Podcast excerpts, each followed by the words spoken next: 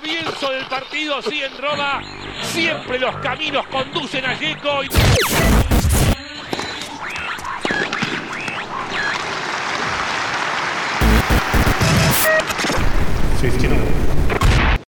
Saque y Red Podcast. El tenis contado por pibes y pibas.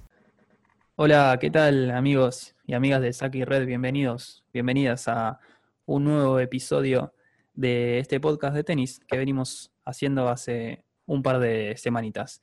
Bueno, como, como habíamos dicho, vamos a hablar de la segunda semana de Roland Garros, la famosa segunda semana a la que todos los jugadoras y jugadores quieren llegar.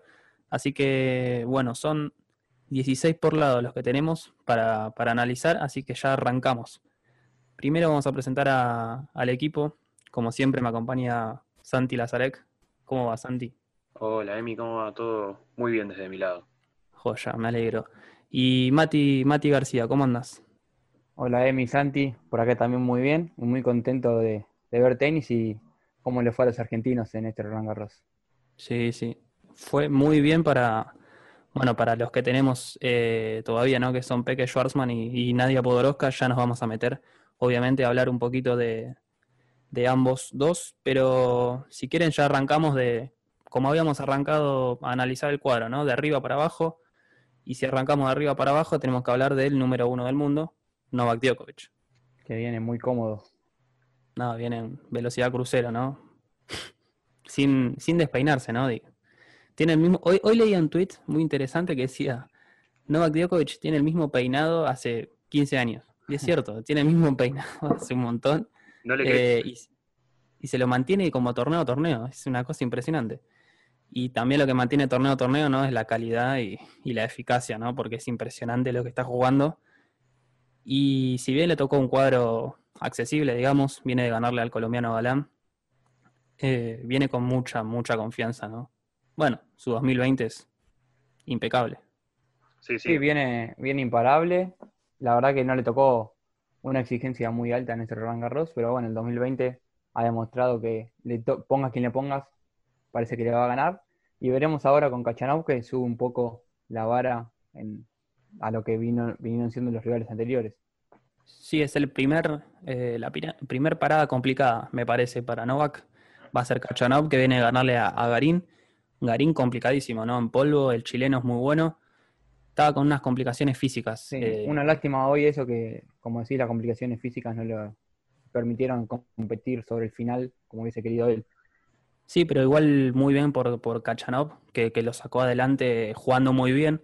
Creo que sorprendió también un poco el nivel de Kachanov, porque no, no venía con grandes resultados y, y- y a Garín lo pudo, lo pudo sacar con relativa facilidad, a pesar de que, de que Garín no estaba en sus mejores condiciones.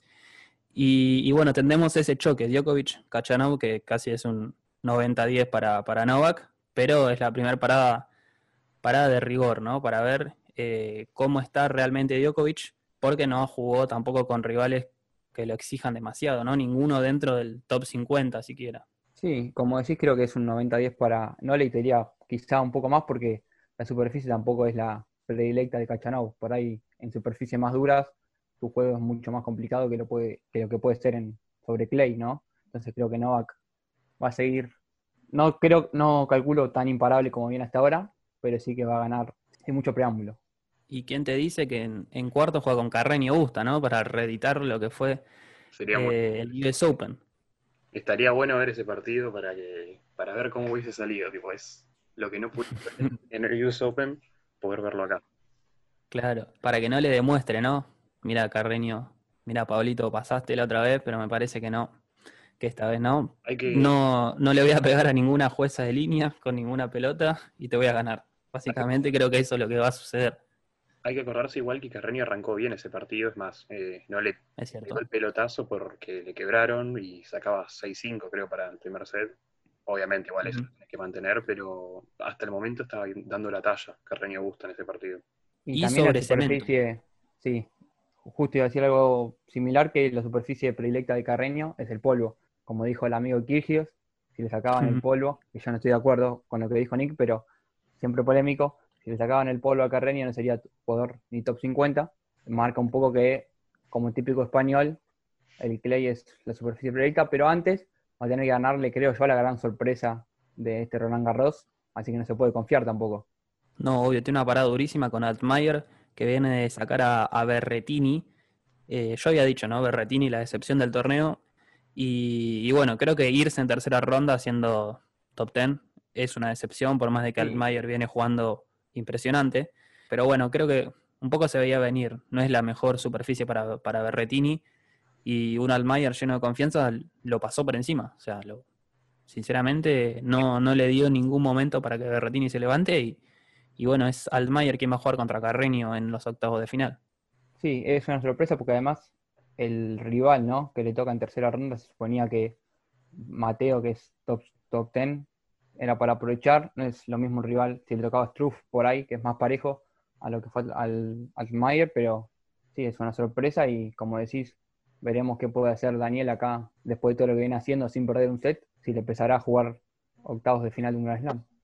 Sí, y, y todas las las coincidencias con Babrinka son pura coincidencia, ¿eh? porque ya desde el, no sé si lo vieron al Mayer, pero viste que festeja señalándose la 100, tiene un revés eh, a una mano impecable, eh, hay muchas similitudes ya desde, desde el vamos con, con Stan, un Stan que perdió, pero bueno, ya vamos a hablar un poco más adelante. Así que bueno, Carreño Altmaier y Djokovic Kachanov son los dos primeros partidos de octavos de final por la parte baja de esa parte alta del cuadro tenemos a Fuxovic y a Rublev eh, como partido de octavo de final. Un Rublev que estimábamos que, que, iba a estar en esta, en esta instancia y un Fuxovic, así se dice, que me parece que sí sorprende eh, en esta parte.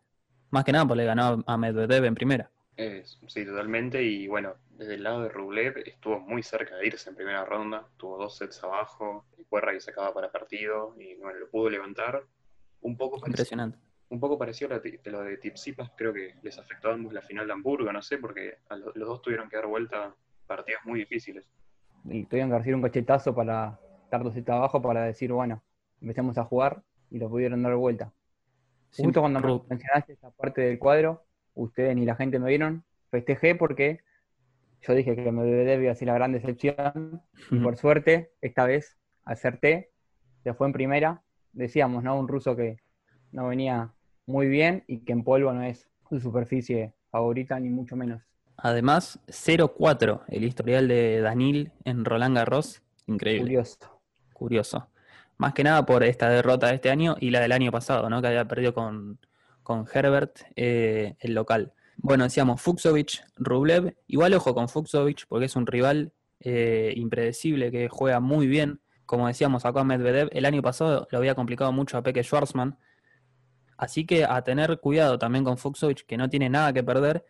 Y, no sé si llega tan cansado como Rublev, ¿no? Que veníamos de, decíamos, viene de la final de, de Hamburgo, jugó cinco sets con Sam Querrey, después con Davidovich también estuvo a punto de perder el primer set lo pudo sacar adelante y después se llevó el partido. Y bueno, ya contra Kevin Anderson tuvo un, partido un poco más, más tranquilo y llega con un poco más de confianza a este partido con Fuxovic. Pero bueno, nuestra confianza está con el húngaro, ¿no? Porque sabemos que si se dan ciertos resultados, nuestro argentino Diego Schwartzman puede ser top 10 por primera vez en su carrera. Así que me parece que vamos a estar un poco alentando a Fuxovic. Sí, yo creo que puede ser uno de los mejores partidos de octava ronda, de octava ronda, de octavo de final, de cuarta ronda. ya ganaste el torneo en octava ronda. Eh, y bueno, después tenemos a un Dimitrov y Tsitsipas, que es otro partido muy interesante, me parece, de octavo de final. El mejor. Tsitsipas que... ¿El mejor? Para mí sí. Bueno, sí, Cuadro, es el que más me Ahí estoy viendo. Sí, me parece que Zverev Sinner también es un partido muy interesante. Entre estos dos está lo, mejor y en tercer lugar pondría el de Fuchol con Rublev. Y Djokovic Kachanov también me parece. ¿eh? Sí, ese es un buen partido. Creo que hay bastante. pero ahí no le. Sí, pero no le ahí creo que parte como gran, gran favorito. Bueno, retomando con Dimitrov y Tsitsipas, decíamos, ¿no? Tsitsipas tuvo que transpirar contra Munar. Eh, decíamos, ¿no? Que tenía dos partidos que le iban a hacer agarrar ritmo, ¿no? Con Munar y con Cuevas, que era lo que estimábamos que iba a pasar y es lo que realmente pasó. Yo había puesto una fichita a Pablo Cuevas como la sorpresa del torneo, estuve muy lejos, me parece, porque lo sacó, lo sacó muy, muy fácil. Y, bueno, está en, los octavos de final contra, contra Dimitrov, que no tuvo que pasar el escollo de Yapovalov, ¿no? Que se podía dar ese choque en tercera ronda. Yapo perdió con Carvalles Baena en un partido de locos, creo que el más polémico, polémico. Sí, sí. bueno, junto con el que pierde Mladenovic y con Sigmund en el cuadro femenino, creo que fueron las dos polémicas hasta ahora de Roland Garros. Y, y se mete Carvalles ahí en tercera ronda, que no pudo hacer mucho contra Dimitrov. Se notó, me parece, el cansancio y Dimitrov con inteligencia lo pudo sacar adelante y va a jugar este partido con Tsitsipas, que me parece que es 50 o 50, 50-50 o 55-45, pero está ahí, te digo, porque Tsitsipas tampoco da muchas garantías en polvo de ladrillo. Sí, es un partido que es, diría, en los papeles una moneda al aire que puede ganar cualquiera. Depende de quién esté más encendido. Son dos jugadores bastante irregulares y la verdad no, no veo un favorito claro, pero sí que va a ser un partido de alto vuelo tenístico seguro. Se viene el duelo de reveses, me parece, de reveses cruzados, tirar algo, duelo de revés una mano, ambos. Y de qué los reveses, pocos que ¿no? quedan. Y qué reveses. Yo me quedo con el, Dimi- con el de Dimitrov, igual, Sí, sí. me gusta más. En un buen día, sí. Porque Tsitsipas eh, no viene muy bien con el revés, está enganchando bastante, pero, pero bueno, también es muy bueno de revés. Sabemos que en cualquier momento se enchufa y, y hace lo que quiere, por algo es número 6 del mundo el griego. Siguiendo por la otra parte del cuadro, lo que se va a empezar a jugar mañana, el primer partido que, que nos aparece es nuestro, nuestro compatriota Diego Schwartzman contra Lorenzo Sonego.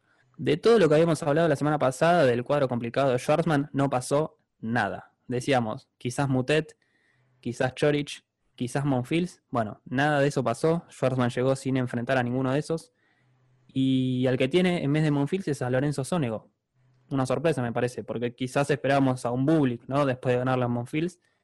Pero es Lorenzo Sonego el que se mete en octavo de final para, para jugar con Diego y creo que es una chance eh, muy buena Sí, para Schwarzman de, de pasar.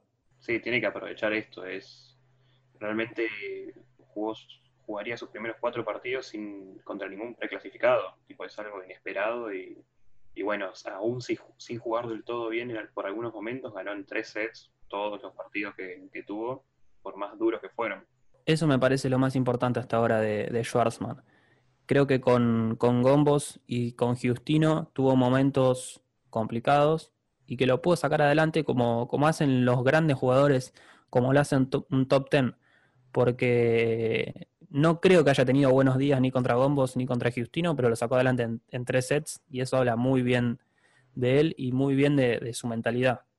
Sí, algo positivo que, que ha mejorado en este, en esta mejora que tuvo en Roma y tanto en Roland Garros fue su mentalidad. Se lo ven siempre alentándose, gritando vamos, dándose para arriba, que por ahí en otros momentos jugaba, le estaba yendo mal y se eh, tiraba para abajo, se iba del partido. Y ese cambio de mentalidad creo que es clave en poder sacarla adelante, seguir jugando de la manera que sabe.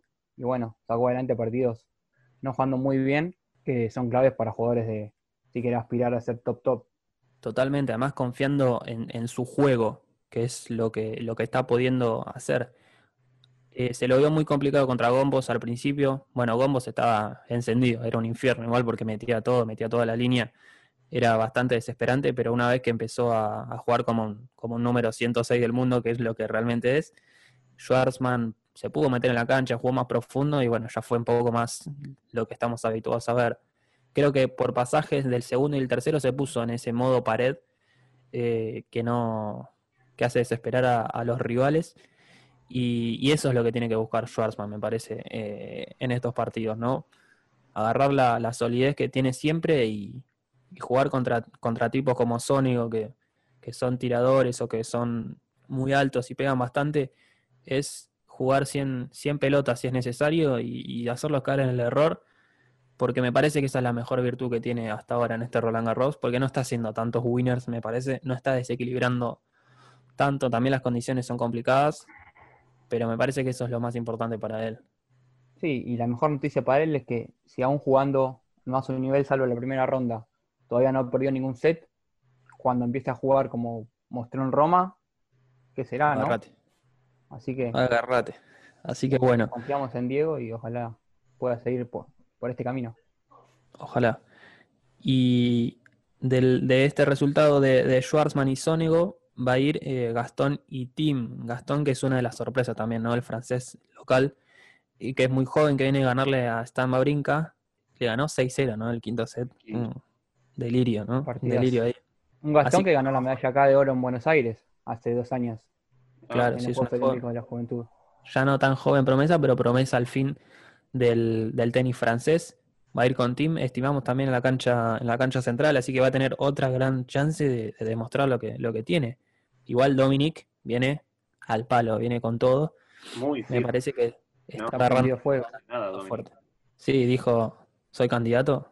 Ok, soy candidato. Y le está ganando a todos bastante, bastante, pasando por encima a los, a los tres con los que tuvo que jugar. También dijo, me pusiste un cuadro más o menos complicado, mira, 3, 3 y 3. Toma. Llego fresquito. Igual no sé Una si la- llega al nivel de Rafa y Nole, pero Yo lo Muy veo medio escalón abajo. O uno. Pero sí, pasa que Rafa y Nole ya están, te diría, en otra liga. Una lástima que Stan no pudo levantar ese quinto set y jugar. Porque el duelo sido Dominic Stan, Sí. yo pensé que Stan venía muy sólido con, con Andy, que bueno, tam- Murray pobrecito no jugó, no estuvo en su mejor versión, claramente, y Stan se pasó por arriba. Y después le ganó también a Kopfer en cuatro, con algunas dudas, pero bueno, Hugo Bastón no dudó en el quinto, le dijo, acá estoy yo, lo voy a jugar con Tiem. así que Gastón Tim y Sónico Schwarzman es el cruce que va a salir ahí de los ganadores. Y por la otra parte tenemos Zverev Sinner, que me parece es un muy buen partido, un plato fuerte de la jornada. Y Sebastián Corda Sinner, ¿eh? con Rafa Nadal.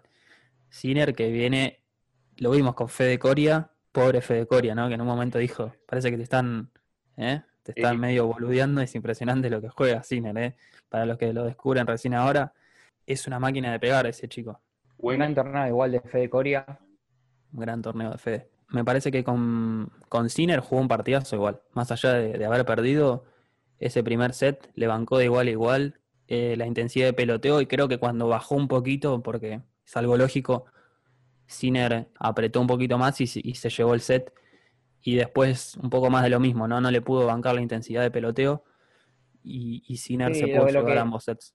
Lo que le pasó a Fede en ese partido fue que no pudo aprovechar por ahí las chances que tuvo porque había quebrado y no pudo eh, estirar esa ventaja. Le quebraron, le recuperó rápidamente y por ahí con esa confianza de estar más alejado en el marcador hubiese sido distinta la cosa, pero bueno, ¿quién le quita la bailada a Fede, no? Primera, primer Roland Garros y ya tercera ronda. Superó el récord de su hermano, que había llegado en su debut a segunda. Partidazo el que le ganó Benoit Per, me parece. Hmm. Un poco lo anticipamos, ¿no? Igual Benoit es súper volátil. Prácticamente le entregó el último set. Lo volvió loco, me parece, porque Fede, Fede estaba dispuesto, ¿no? A jugar un partido largo. Y Benoit, obviamente que no, no le gusta ese tipo de partidos. Se quería ir rápido, parece, de la cancha.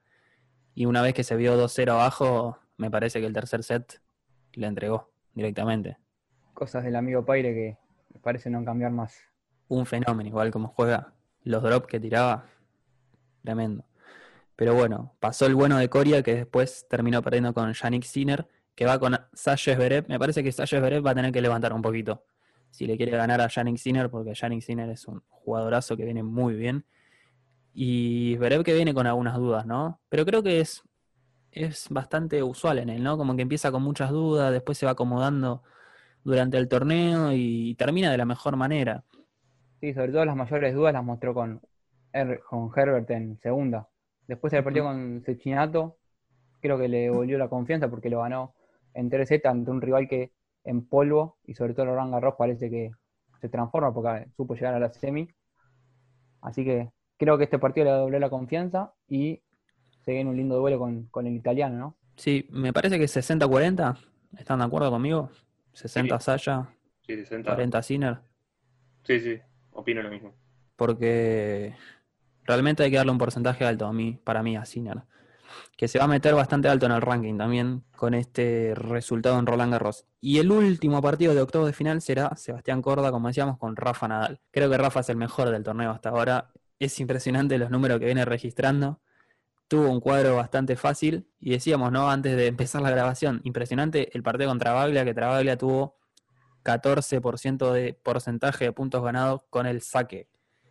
Una locura lo de Rafa, que no te deja ni un punto, ni un punto fácil, no te deja ningún game fácil. La intensidad que está teniendo es impresionante. Se habrá quejado de las pelotas, de la lluvia, del frío, pero la fiera, la fiera llegó igual. Sí, Un Rafa que está demostrando quién es el que manda en París. ¿Quién es el dueño de París? si decías que Esberev Sinner era un 60-40, acá te diría 99,9 a 0,1. Veo casi imposible que Cordo le pueda hacer algo, le pueda sacar un set a Rafa. Sí, y ese 0,01 es si se calienta y le pega un pelotazo a un juez o algo así. Porque de no mediar nada raro, eh, Rafa ya está en cuarto de final. Para esperar rival con Yannick Sinner o Sasha. Me gustaría ver un Rafa Yannick Sinner, ¿eh? Te digo, me gustaría más que un Rafa Esberev. Voy a decir algo, no para desprestigiarlo a Rafa, ni mucho menos, pero si hablamos del cuadro de Nole al principio, tampoco podemos negar que el cuadro de Rafa fue bastante accesible y de hecho, en octava ronda, en octava ronda otra vez, en octavo de final, le toca un jugador que viene de la quali. Es decir, que se le fue abriendo bastante el camino. Aunque bueno, creo que le pongas lo que le pongas a Rafa en el Gran Garros, le va a decir, te gano. A tu casa. Chao, Y nos vemos. gana a todos. Veremos de final si es que se cruza con Esberev, ya que es un peso más pesado, cómo, cómo responderá. Creo que ahí sería la primera prueba más o menos fuerte. Sí, Y te diría que hasta la prueba más fuerte puede llegar a ser Dominic en semis. Ahí sí. Ese es el partido que estamos esperando, me parece. Sí. Ese y después la final con Nole. Vale. Pero bueno, de eso hablaremos el próximo, próximo capítulo. Si es que pasa, ¿no? Si no pasa nada raro. Ahora, si quieren, pasamos a, la- a las damas, al cuadro femenino, Vamos nomás. que hubo muchas más sorpresas que en el masculino. Por ahí eh, leía un datito que todas las jugadoras que están en los octavos de final de Roland Garros, no, perdón, miento, todas las jugadoras que estuvieron en octavos de final del US Open, ninguna está en octavos de final de Roland Garros. O sea, algo que habla de la Tremendo dato. De la volatilidad, de la versatilidad, no, versatilidad no, pero volatilidad sí, de, de lo que es el, Cambiante. el WTA, Sí, lo totalmente. cambiante que es, que nadie te asegura nada. Igual digamos que Serena y Naomi eh, dieron baja por lesión a Roland Garros, pero de las otras seis, ninguna se pudo meter en lo que es octavo de final de Roland Garros. Dato llamativo, hecho, la verdad. De hecho, mencionábamos a Vika como una gran candidata que venía muy sólida y se fue sin muchos atenuantes, 6-2, 6-2. Bueno, me- mencionábamos ese lado del cuadro como un, un lado donde iba a ser los mejores partidos y los que pensábamos que iban a llegar perdieron todos o se lesionaron. y bueno, fue el lado de las sorpresas que, bueno, aprovechó nadie, ¿no? Podroska. Por suerte. Sí, lo decíamos, eh, iba a ser un cuadro complicado para Nadia y vaya que lo está aprovechando, ¿no? Pero bueno, si quieren vamos por orden y nos metemos primero con Simona Halep, que va a jugar con Swiatek. Eh, Halep creo que es la mejor del torneo hasta ahora, viene con viene como Rafa y como Nole, ¿no? Velocidad crucero, tranqui, es la gran candidata, lo sabe, y es la que mejor viene jugando. Y ahora que vemos todas las bajas que hay en el cuadro, me parece que se reafirma mucho más que la gran candidata al torneo. Totalmente. Sí, de hecho, cuando jugó contra una preclasificada, la ganó 6-0, 6-1. Los otros partidos habían sido más parejos y Anisimova, que era el rival, se suponía de mayor jerarquía, que más le iba a dar lucha. Sí, finalista el año pasado. Sí, Exacto. Eso iba a decir justamente que, que su cuadro fue un poco más complicado que lo que decíamos de Rafa y Nole. Tipo, tuvo un cuadro un poquito más movido, ya de por nombre, por lo menos. sí, por, igual evita a Marqueta Wondrousova, que, que fue la finalista el año pasado. Anisimova creo que fue semifinalista. Eh, entonces, no, no se va a cruzar con, con Marqueta Won- Wondrousova y sí va a tener a una Sviatek, que fue justamente la verduga de Wondrousova. Igual creo que, creo que va a ser un partido para Halep, ¿no? Que si puede imponer condiciones. Sviatek es una jugadora muy, muy rápida, pero bueno, Halep también, eh, bastante rápida, la vemos desplazándose muy bien, jugando muy cómodo de ambos lados, así que me parece que Halep eh, debería pasar. Y si ya me meto un poco más en el cuadro, también tiene un lindo cuadro, ¿no? Porque tendría una Kiki Bertens en, en cuarto de final que va a jugar con la italiana Trevisan. Kiki Bertens, que no sabemos si, si, si llega tocada físicamente o si no. Sí. Si hablamos de polémicas, ¿no? Otra es la polémica, ¿no? Nos habíamos olvidado. La polémica de Kiki Bertens con la italiana Sara Errani, ¿no? Eh, Eh, yo, yo le creo, la verdad que. Sí, Yo voy a por ahí sentir un poco con vos. Creo que Sara Rani, no estoy de acuerdo con la forma ni nada, y tampoco descreo de lo de Bertens, pero si el siguiente partido va y gana 6-2, 6-2, yo creo que no era tan, Claro. tan real. Me permite, me permite la duda. Igual puede ser algo del momento también, un calambre, cosas así, que hace que no, que no pueda jugar al máximo ese partido. Bueno, tuvo que salir en silla de ruedas. Tiene una imagen, la, verdad, muy triste. Bastante Sí. fea. Y Sara, Sara, Sara Errani que salió No se guarda nada. a las puteadas, ¿no? En su idioma, en italiano. Nos tuvieron que traducir lo, lo que dijo porque no entendíamos al principio. Así que bueno, Kiki Bertens irá con la italiana Trevisan, que viene a sacar a María Zacari, uno de los batacazos también me parece. Pero bueno, creo que Kiki Bertens es favorita, ¿no? Si no está mal físicamente, me parece que debería, debería pasar ella, sería un lindo partido de, de cuarto de Simona. si se cruza con Halep. Creo que sería el mejor por lo que se ve. Y el mejor partido de octavos de final para mí, claramente, es el que, que sigue en la parte, parte baja de la parte alta del cuadro, que es Elinas Vitolina con Caroline García.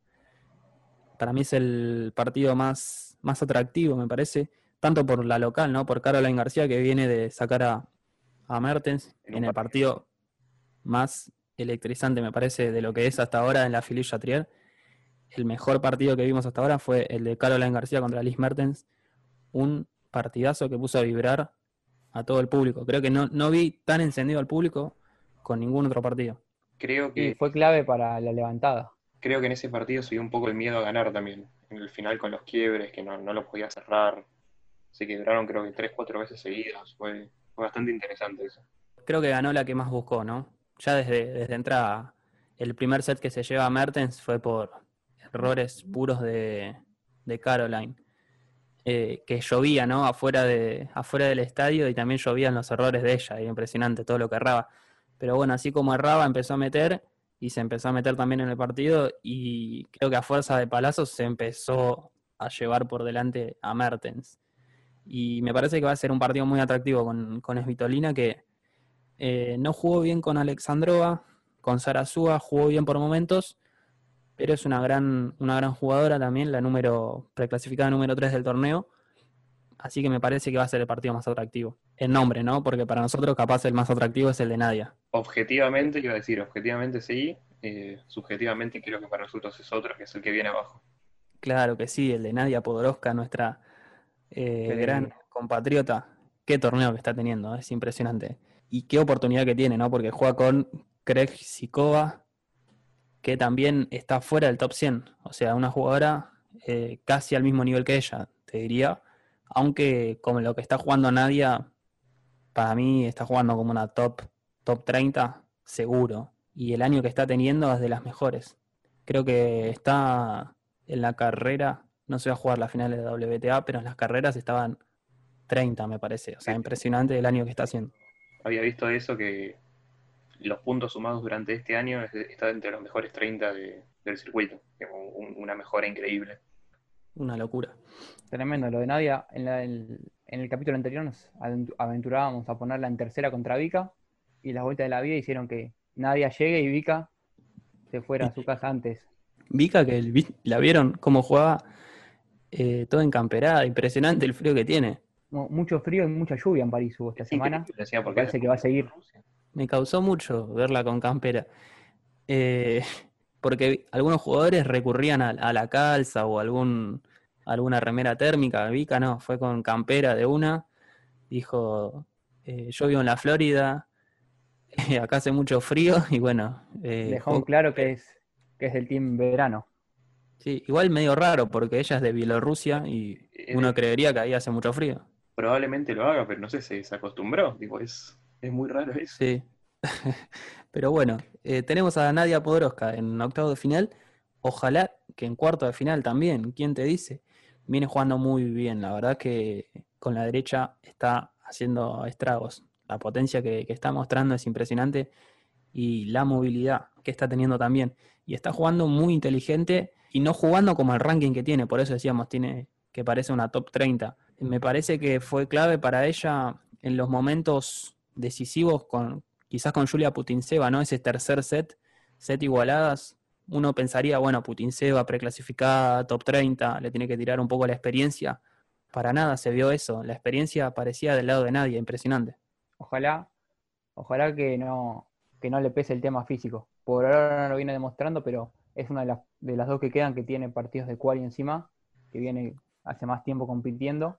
Así que ojalá el tema físico la deje competir de todas maneras. Es un supuesto, ¿no? No, no hay ninguna información ni, ni se ve a, a la vista que tenga algún problema, ¿no? Pero es algo que nos da el LAM pesa, sobre todo en las segundas semanas, el trajín de partidos. Sí, ni hablar, pero Nadia viene muy bien y creo que es una de las mejores del torneo, sin duda. Una muy buena noticia para el tenis argentino, ¿no? Volver a tener una jugadora en octavos de final de un Grand Slam desde 2011, que justamente había sido Gisela Dulco en Roland Garros. Sí, Gisela creo que le había ganado esto Sur, que había sido la finalista en 2010, así que otro gran resultado para, para Dulco, que no sé si vieron, si chusmearon en Instagram, pero subió una historia muy linda.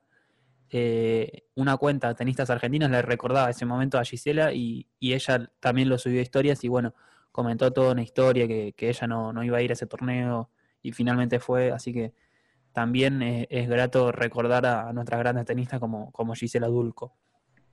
Así que ese es el último partido de la parte alta. Y por la otra parte tenemos a, en octavo de final, a Javeur y Collins. Creo que una gran sorpresa eh, Ah. verlas a ambas. Sí. Me parece más a Collins que a Javeur. Collins, porque el partido que se le escapa a Muguruza es increíble. Pero bueno, hablemos primero de Javeur que viene de ganarle a Zabalenka. Pobre Zabalenka, ¿no? Que no se le está dando en, en Gran Slam. No termina había de tocado explotar. En el US Open en primera ronda y ahora se va eliminada ante la tunecina Javeur, que es muy interesante. ¿eh? Me gusta cómo juega, cómo juega los slides. Eh, es muy interesante también verla jugar porque es una jugadora mega típica. No es eh, algo usual su juego. Y va a estar jugando con Collins, que decíamos, ¿no? Le ganó a, a Garbini, una campeona de Roland Garros. Es un resultado bravo, muy bueno para, para Collins, pero para Muguruza estando dos breaks arriba en el tercer set, siendo campeona de Grand Slam, me parece que es bastante flojo lo que vimos de, de ella ese último set. Sí, Garbini que no termina de, de arrancar, ya había estado al límite en la primera ronda, que ganó 8-6 en el tercero. Y una llave Ur que creo que está contenta ¿no? con el resultado de Garbini porque se le abre un poco el cuadro para llegar un poquito más lejos. El otro partido que va a desencadenar así el cruce es la local, Ferro, otra de las locales, las únicas dos que quedan junto con Caroline García, que tiene una parada bravísima contra Sofía Kenin. Que Sofía Kenin viene muy bien, creo que al igual que, que Roland Garros del año pasado, a paso firme en las primeras rondas, demostrando por qué está ahí en el, en el top 5. Y, y bueno, va a tener una parada brava porque juega con una, con una local y eso nunca es cómodo. Bien por Sofía después del US Open flojo que había tenido y sobre todo por lo que había sido Roma, ¿no? que se había ido, había ido sin ganar ni un solo game. Sí. Así que recuperarse de esta manera, te diría, entre comillas, ¿no? una sorpresa. Y es bueno que siga, pueda mantener el nivel que supo mostrar, ¿no? Sí, además para aprovechar, ¿no? Porque ir contra la ganadora de Javeur y Collins en cuarto de final, creo que es un buen cuadro. firma, firma de una, obviamente. Pensando que podría estar Murguruza ahí, es algo muy bueno. Ni hablar. Y bueno, ya los últimos dos encuentros de octavo de final tenemos a Petra, la gran Petra Kvitova, contra la china Zhang. Eh, no sé si vieron el partido que sacó adelante Petra, pero jugó con Leila Fernández, una joven canadiense de 17 años, impresionante el nivel de, de Fernández, que es hija de ecuatorianos, así que bueno, corre sangre sudamericana por sus venas, pero bueno, no pudo con, con Petra Kvitova, estuvo otra que estuvo dos breaks arriba en el primer set y Petra lo pudo sacar adelante. Una Petra Leila que Fernández viene- que es muy interesante, ¿eh? no tendrá toda la potencia que tiene algunas jugadoras, pero es muy inteligente, juega muy bien eh, el topspin, maneja muy bien los efectos y es muy interesante. Además de que fue campeona de Roland Garros Junior el año pasado y ya ahora viene como, como profesional este año y hace tercera ronda, así que un gran futuro tiene. Sí, lo más interesante es, como decís, muy joven y que ya, ya está compitiendo a este nivel, a esta corta edad. Lo que vendrá en el futuro por- promete ser muy auspicioso.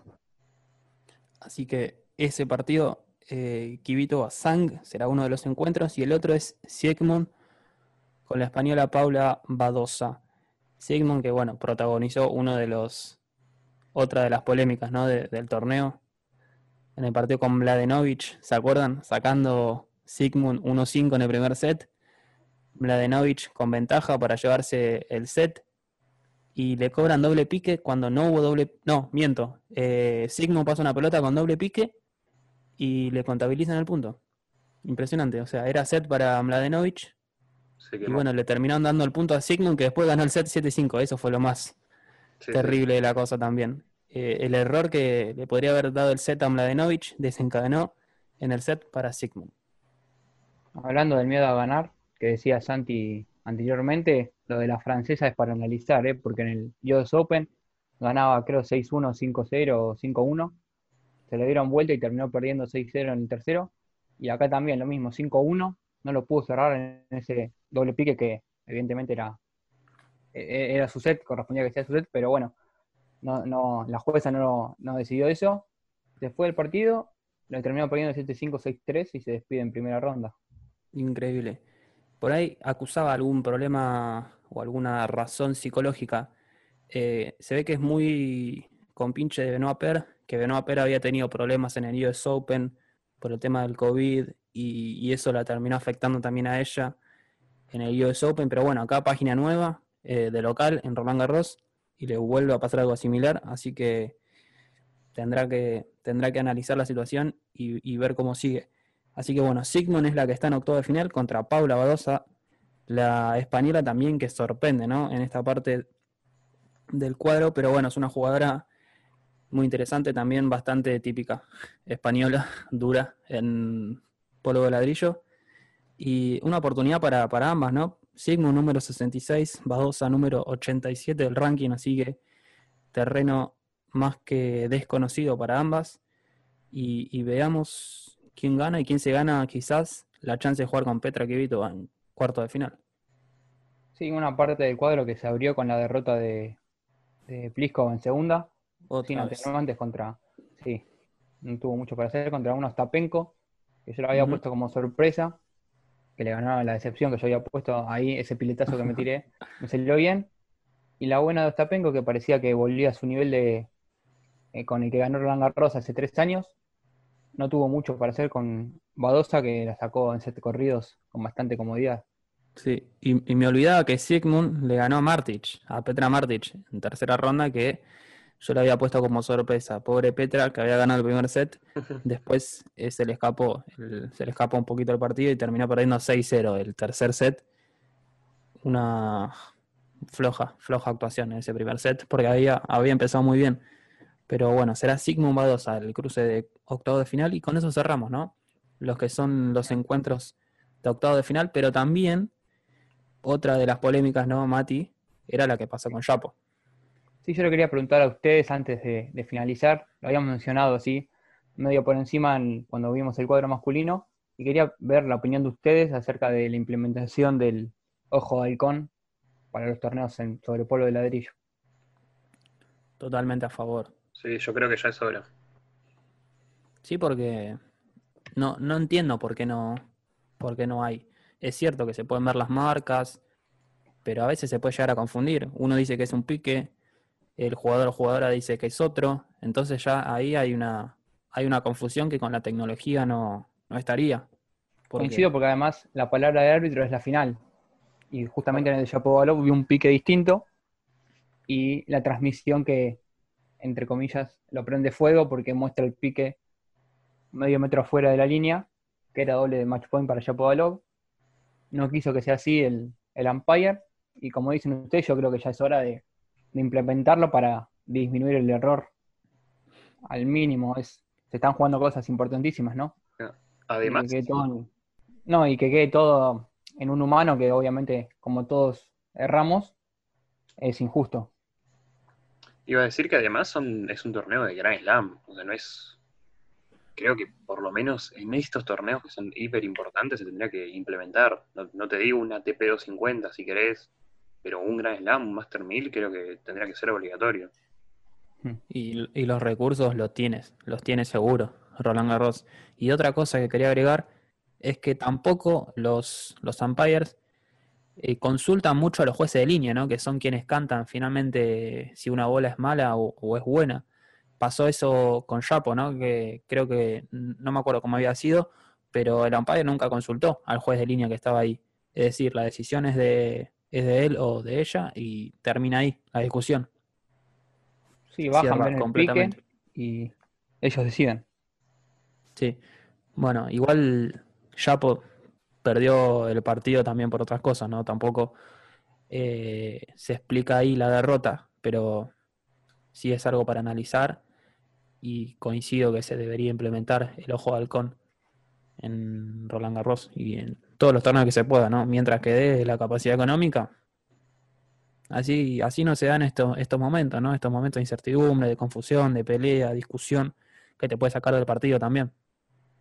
Sí, así que bueno, nada, hemos decidido desde nuestro humilde lugar, de alguna autoridad de Roland Garros nos está escuchando, por esa casualidad de la vida, pongan la plata. Se lo dice Saki Red. Pongan la plata. y si nos quieren auspiciar también. Bueno, eh, bueno cerramos. Si, si les parece que nos extendimos bastante, me parece, analizando Roland Garros, que da mucha tela para cortar. Por suerte, grandes partidos se nos vienen, tanto en el cuadro femenino como en el masculino. Así que nos vemos, si quieren, la, la próxima semana, ya cuando haya finalizado todo, toda esta hermosa locura de Roland Garros. Ya volvemos a hablar con los campeones, ya con el diario del lunes. Claro, vamos a ver quién salió campeón y campeona. Y veremos eh, a los argentinos hasta dónde llegaron también. Y si Rublev o Schwarzman llegan por primera vez al top 10. Todo eso y mucho más en el próximo capítulo de Saki Red. Mi nombre es Emiliano Genés. Cuídense.